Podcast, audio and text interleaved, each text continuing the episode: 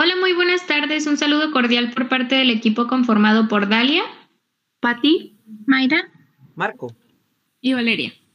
El objetivo de esta emisión es presentar la información más relevante acerca del proceso de socialización. ¿Han escuchado algo acerca de esto? Yo sí. La socialización es un proceso en el cual los individuos incorporan normas, roles, valores, actitudes y creencias a partir de un contexto sociohistórico en el que nos involucramos a través de diversos agentes de socialización. También es importante destacar que este proceso transcurre durante toda la vida. Marco, ¿tú conoces los agentes de socialización? Obvio que sí, mira, los agentes que encontramos en el proceso de socialización son la familia, los grupos de pares, la escuela y los medios de comunicación como la televisión y el Internet. Exacto, un ejemplo de quienes conforman mis agentes de socialización en mi familia son mi papá, mi mamá y mi hermano. Eh, por ejemplo, mis grupos de pares están representados por mis amigas, algunas de la preparatoria u universidad, otros de hace muchos años como de secundaria y, y primaria, perdón. Y los, agentes, los elementos como agentes de socialización son aquellas que nos juntan con quienes somos afines, tales como las actitudes, los prejuicios y las nociones. Y generalmente vamos a buscar a personas que tengan los mismos valores o intereses que nosotros. Es como nosotros, nosotros tenemos muchos objetivos similares, como aprobar las materias, graduarnos de la carrera o especializarnos en alguna rama de la psicología. Por cierto, y a todo esto, ¿alguno de ustedes nos puede hablar un poco acerca de, la de las acepciones que se han presentado del término socialización en las ciencias sociales? Claro, de acuerdo a Saint Martin, decía que remite el proceso de conformación y organización de los grupos sociales, en los cuales se ven implicados factores políticos, económicos, simbólicos y también culturales. Así es.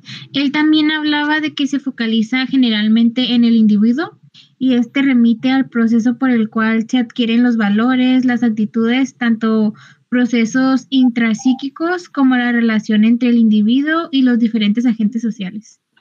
Además, este proceso tiene una función.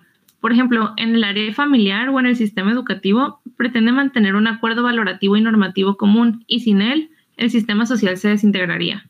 Otra propuesta muy interesante es la que nos da Arnett. Él describe tres tipos de objetivos para la socialización.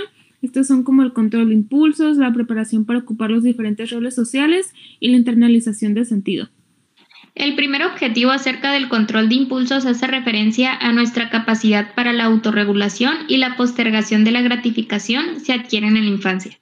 Y también nos encontramos con la preparación para el desempeño en los diferentes roles sociales, y estos roles van de acuerdo a la clase social, la casta, el grupo social y el étnico y individual. Perdón. Bueno, estos roles también varían de acuerdo al grupo etario del individuo. Por ejemplo, para los niños son los roles familiares, los grupos de género y los grupos de pares. Para los adolescentes y jóvenes son los roles de pareja y los roles laborales. Y para los adultos son los roles parentales.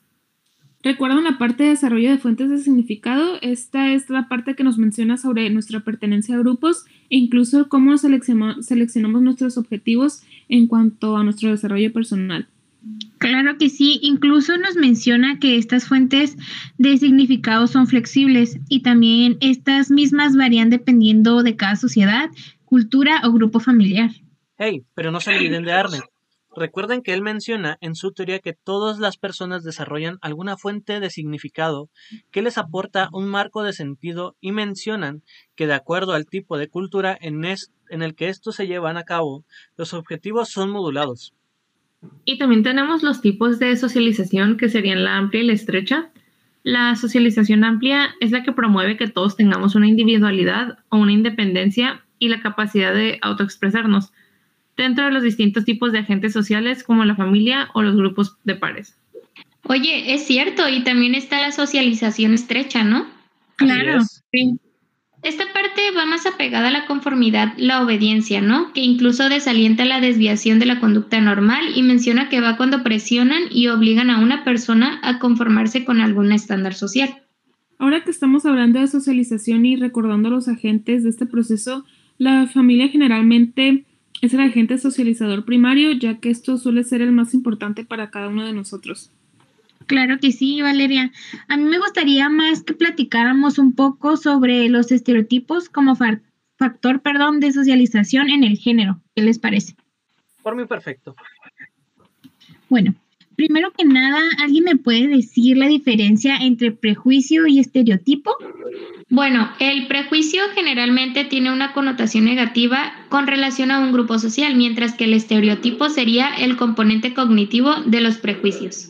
Así es, además de que los estereotipos tienen una función muy importante para nuestra socialización, debido a que facilitan la identidad social, la conciencia de pertenecer a un grupo social, ya que el aceptar e identificarse con los estereotipos dominantes en dicho grupo es una manera de permanecer integrado a este. Exactamente. Un ejemplo de esto puede ser la gente que se identifica como punk. Bueno, si caen en el estereotipo de este concepto, muy probablemente tendrán un círculo social de gente que se relaciona a este estereotipo también.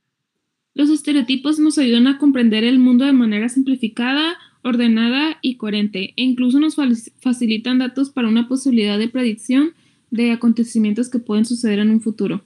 Por todo esto podemos entender que los estereotipos son únicamente fieles reflejos de una cultura y una historia, y como tales van a nacer y mantenerse como responden a las necesidades que tienen de tal contexto de mantener y, y preverse perdón, una norma social ventajosa para él. Ya que estamos hablando de los estereotipos, ¿alguien puede mencionar cuáles fueron las principales contribuciones sobre su concepto? Yo conozco que Liebman comenzó con la definición de estereotipo. Él define esta, este concepto como las imágenes mentales que tenemos sobre las personas para poder entender la realidad social que nos rodea. También algunos estudios empíricos para estudiar los estereotipos se continuaron con el objetivo de estudiar el contenido de los estereotipos y los cambios que se producen en dicho contenido estereotípico. También no hay que olvidar a Alport, eh, que él ofrece una conceptualización del estereotipo en relación estrecha con el prejuicio y al mismo tiempo hace énfasis en los aspectos cognitivos y en la función motivacional defensiva. Además, este, el estereotipo existe un concepto más, la estereotipia. Dalia, para que este tema nos quede un poco más claro, ¿nos puedes decir qué, qué es estereotipia? Es el proceso en el que asignamos los estereotipos y los utilizamos en nuestras relaciones interpersonales e intergrupales, con el fin de realizar juicios, inferencias y predecir comportamientos. Otro aspecto importante es reconocer que los estereotipos se encuentran en dos dimensiones. Ah, caray, ¿cómo está eso? Existe la dimensión valorativa en la cual incluimos las características cargadas de valor, por ejemplo, cuando yo le atribuyo a alguien más que es aburrido, y por otra parte está la dimensión descriptiva, las características ya no tienen una carga valorativa, ahora es más como una descripción, por ejemplo, decir que alguien es rubio. ¿Sabían que los estereotipos tienen funciones? Yo sé que algunos autores como Lippmann consideraban que los estereotipos eran desarrollados por las personas para defender sus posiciones en la sociedad y otros autores como Alport señalaban que los estereotipos cumplían con la función de justificar el comportamiento de las personas en relación a miembros de otros grupos sociales. Bueno, además, como mencionan, los estereotipos tienen, bueno, estas distintas funciones y estas son tanto individuales como sociales. ¿Y cuáles serían las funciones individuales? Bueno, una de ellas, una de las funciones individuales es que proviene de la categorización. Este proceso lleva a los individuos a percibir de una forma peculiar a los miembros de otros grupos y los pertenecientes a su propio grupo, que serían el endogrupo, y las diferencias con el respecto de los miembros de otros grupos, que serían los exogrupos siempre en función del estereotipo y de la tendencia a favorecer evaluativamente al propio grupo, que sería el favoritismo endogrupal. Entonces, ¿las funciones sociales cuáles son? Las funciones sociales consideran que los estereotipos nos sirven para explicar y racionalizar los hechos sociales. Defiende que las categorías y los estereotipos son socialmente construidas atribuyéndole características similares entre ellos de manera superficial y también justifica los comportamientos hacia los miembros de otros grupos. Oigan, tampoco hay que olvidarnos de los prejuicios. Recordemos que un prejuicio es una conducta o afectos negativos y que puede afectar a cualquiera, ya que podemos ser los agentes o los pacientes del mismo. Ya recuerdo, también existen tres procesos de modificación o consolidación del prejuicio, los cuales son el condicionamiento, la percepción selectiva y la necesidad de seguridad. ¿Alguien sabe a qué se refiere cada uno? Sí, el condicionamiento propone que la vivencia perdón, de una experiencia negativa con un miembro de un grupo estereotipado puede generalizarse a todos los miembros de un grupo social.